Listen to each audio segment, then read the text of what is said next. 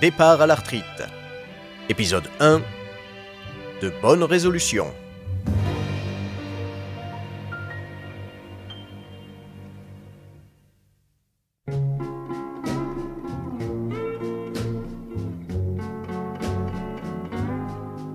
Slip et chaussettes de rechange, tout y est. Il reste immobile un instant pour passer en revue tout ce dont il aura besoin et tout ce qu'il vient de mettre dans son sac. Il referme le zip et descend l'escalier sans allumer la lumière, de peur de réveiller sa femme. Bien qu'elle ait un sommeil de plomb, il ne vaut mieux pas prendre de risques inutiles. Son absence du lit ne semble pas encore la perturber. Après tout, ils ont atteint un âge où aucun des deux ne bouge suffisamment pour tirer la couverture à l'autre, l'âge où le niveau d'audition permet de faire des économies considérables sur des boules caisses. Il longe le couloir en direction de la porte sans prendre la peine de regarder une dernière fois les murs incrustés de souvenirs. Cette maison, il la connaît par cœur. Ça fait plus de 40 ans qu'il y travaille, qu'il débouche l'évier, qu'il nettoie le garage, qu'il enlève les feuilles de la gouttière. Pas un recoin ne est étranger. Cette maison, c'est eux. C'est sa famille. C'est le coffre dans lequel il est enfermé depuis trop longtemps en sacrifiant sa vie d'adulte pour des enfants qui ne viennent même plus le voir, en le laissant avec cette femme qu'il a par le passé tant désirée, mais que les années de vie commune ont transformé en épouvantable vieille salope. Le temps est venu pour lui de retrouver son identité propre, ne plus faire partie d'un tout. Cette nuit, c'est décidé, François fugue.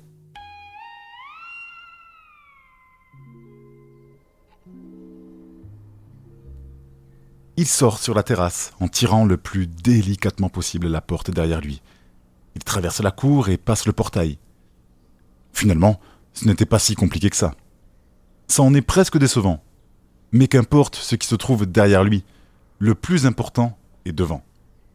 Il traverse Pontac pour rejoindre l'abribus de la place Uningue.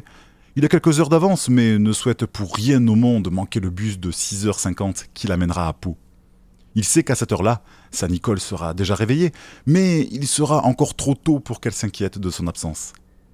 En attendant, le voilà seul, au beau milieu du village, à l'heure paisible d'un monde en pause, où le silence devient assourdissant, marchant tranquillement, caressé par la douceur de la nuit.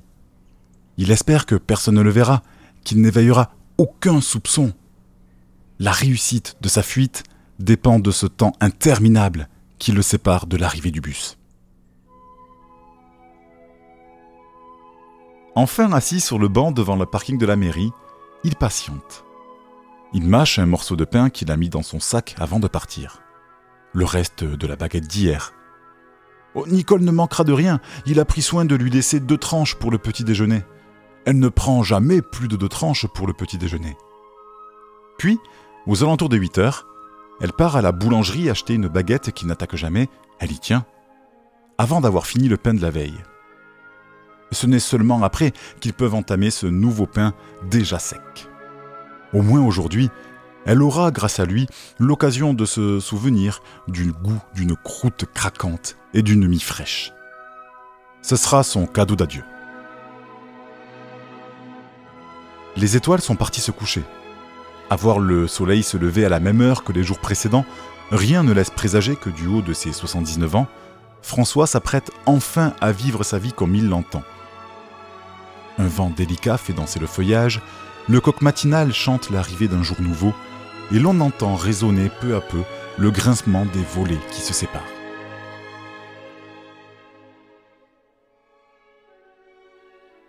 Le bus 803 arrive à l'heure. Malgré le passage d'un jogger et de deux promeneurs de chiens, personne ne semble avoir remarqué la présence de François. Les portes s'ouvrent devant lui.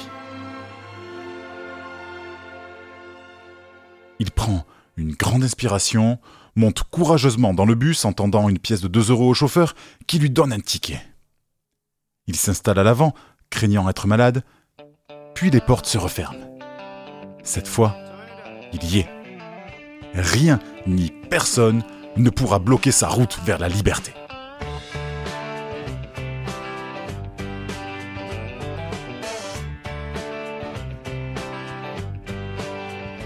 Le bus démarre et sillonne la route ponctuée d'arrêts. Des gens montent, d'autres descendent. François n'y prête pas la moindre attention. Il rêve déjà. Le premier plaisir qu'il s'offrira en arrivant à Pau sera de prendre un café en terrasse et pourquoi pas une chocolatine. Il ne regardera pas l'heure car le temps n'existera plus. Puis il flânera dans les rues, le nez en l'air, sans se soucier des nerveux qui craignent d'arriver en retard au travail. Il sera un étranger, un parfait touriste dans ce monde qui ne lui appartient déjà plus. Ensuite, il ira à la gare et prendra le train de son choix. À vrai dire, il n'y a pas encore réellement réfléchi. La dernière fois que son cœur a battu aussi fort, c'est lorsqu'il a monté les trois étages pour rendre visite à sa fille. On n'a plus 20 ans. Malgré tout, il va enfin reprendre sa vie où il l'avait laissée, renouer les liens avec le jeune con insouciant qu'il était à l'époque, à la différence près que son existence est désormais derrière lui et qu'aucune de ses décisions n'aura d'impact majeur sur son avenir.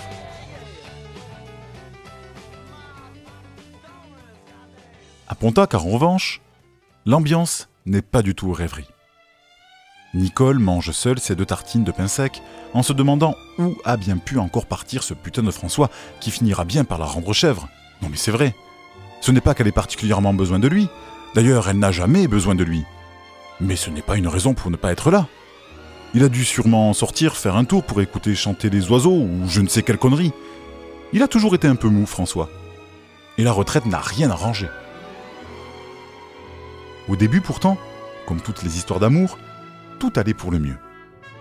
Les problèmes de la vie semblaient futiles tant qu'ils étaient ensemble. Nicole sait qu'ils n'ont jamais vécu de passion, on laisse ça aux romans cucu et aux couples modernes, mais au moins, ils s'entendaient bien tous les deux. Les années passant, elle trouvait sa présence irritante. Comme s'il faisait tout pour la mettre en rogne. Lorsqu'il partait en vacances, il faisait la gueule.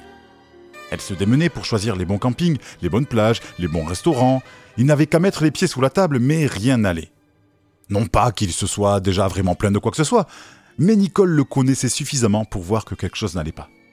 Enfin, ce n'est pas la peine de se tracasser pour ça maintenant. Tant qu'il n'est pas là, profitons-en. Il est 8 heures, Nicole enfile sa veste, prend son cabas et part à la boulangerie pour acheter une baguette. Sur place, elle pousse la porte qui fait sonner la petite clochette et se place en fond de fil.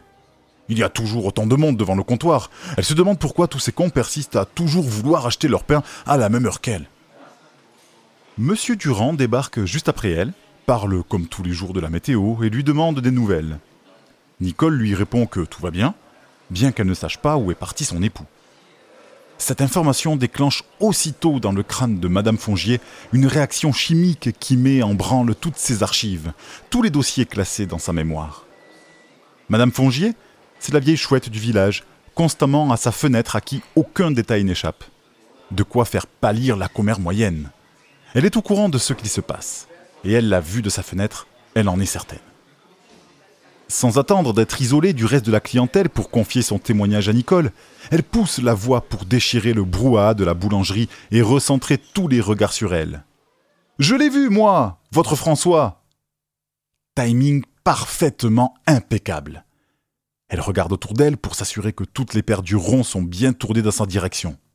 Elle avait entendu depuis si longtemps, être sous les projecteurs, avoir enfin quelque chose qui intéresserait tout le monde. Ses efforts n'ont pas été vains, comme si toute sa vie n'était qu'une épopée pour la conduire à cet instant précis, présentant son chef-d'œuvre à un public ébahi, proclamant la bonne parole de la vérité au peuple nageant en plein brouillard. C'est son moment. Elle explique donc à la foule, la vie d'histoire merveilleuse, que cette nuit, comme toutes les nuits, vers 4h15, elle s'est levée pour faire pipi. Son corps est ainsi réglé et c'est la raison pour laquelle elle ne prend pas plus de deux verres d'eau pour son repas du soir, pour ne pas dérégler sa vessie et son rythme de vie. Mais contrairement aux nuits habituelles, elle n'est pas retournée se coucher tout de suite. En effet, hier, Madame Guichol lui avait porté quelques sablés pour la remercier de l'avoir conduite à la messe dimanche dernier. Ne résistant pas à l'appel du sucre, malgré le mise en garde du docteur qui ne connaît manifestement rien à son métier, elle a décidé de faire un détour par la cuisine pour les plaisirs simples de son palais. Après avoir succombé à la tentation, elle a tiré le rideau pour jeter un œil dehors. Oui, parce qu'elle ne ferme jamais les volets de la cuisine. Hein. Le crochet qui retient celui de droite est grippé et elle a du mal à le tourner avec ses doigts pleins d'arthrose. Elle se contente donc de fermer les rideaux. De toute façon, en pleine nuit, personne n'est gêné par le reflet du lampadaire de la cuisine. Elle a donc tiré le rideau et vu quelqu'un marcher avec un sac à dos. Hmm, Elle n'était pas sûre au début, mais elle a finalement bien reconnu François. Elle l'a reconnu grâce à son pull jacquard. Le Bordeaux, celui qu'il met pour aller au marché. Bref, elle l'a vu cette nuit. Et comme il allait en direction de la mairie, ce serait pas étonnant qu'il ait pris le bus pour aller quelque part. Voir une poule par là, peut-être, non? Enfin, bien sûr, elle dit ça comme ça, hein.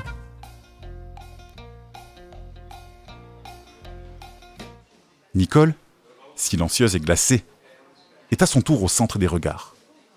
Elle sort précipitamment de la boulangerie avant même d'avoir pris une baguette. Il semblerait qu'elle n'ait finalement pas droit de goûter du pain frais aujourd'hui. Elle rentre en lâchant son cabas dans l'entrée et cherche sur le bottin le numéro de la gendarmerie. Pendant ce temps, à la gendarmerie, Damien met à jour la paperasse en retard en restant bien près du téléphone en cas d'urgence. Ça fait quelques heures qu'il est sur place. C'est lui qui a été désigné pour arriver le plus tôt le matin parce que, de toute la brigade, c'est celui qui tient le mieux l'alcool. Bien sûr, il n'est pas le seul sur place à cette heure, mais il est souvent le seul à être opérationnel. Le téléphone sonne. Il décroche, imperturbable, et entend au bout du fil la voix paniquée de Nicole. Il écoute son histoire en prenant quelques notes et arrive à la conclusion que son époux a quitté le domicile de son propre gré et que malgré l'aspect de la situation discutable sur le plan moral, il n'a en aucun cas enfreint la loi. Il s'excuse platement auprès d'elle en lui informant que tant qu'il n'y a pas une preuve quelconque de la mise en danger de François ou d'une tierce personne, cette affaire n'est pas du ressort de la gendarmerie. Nicole raccroche, perplexe. Après tout, il est encore tôt. Peut-être euh, rentrera-t-il plus tard. Et la voilà qui se remet en colère. Ah, il est vraiment inconscient de partir sans rien dire. Mais bon, c'est sûrement rien. Il n'a jamais rien fait de spécial de sa vie. Il n'y a pas de raison pour que ça commence maintenant. Et puis, Madame Fongier a tendance à exagérer. Elle s'assoit sur le canapé, le regard dans le vide, et se surprend à être inquiète pour lui. Après tout ce qu'il a pu faire pour l'agacer, est-ce bien normal? Elle ne sait plus quoi penser. Elle n'a plus qu'à attendre. Seule dans la maison silencieuse, isolée du reste du monde, elle ignore qu'au même moment, à l'autre bout du village, un homme se lève. Un homme qui, dans quelques heures, fera tout ce qui est en son pouvoir pour retrouver François et l'empêcher de mettre à terme son plan machiavélique.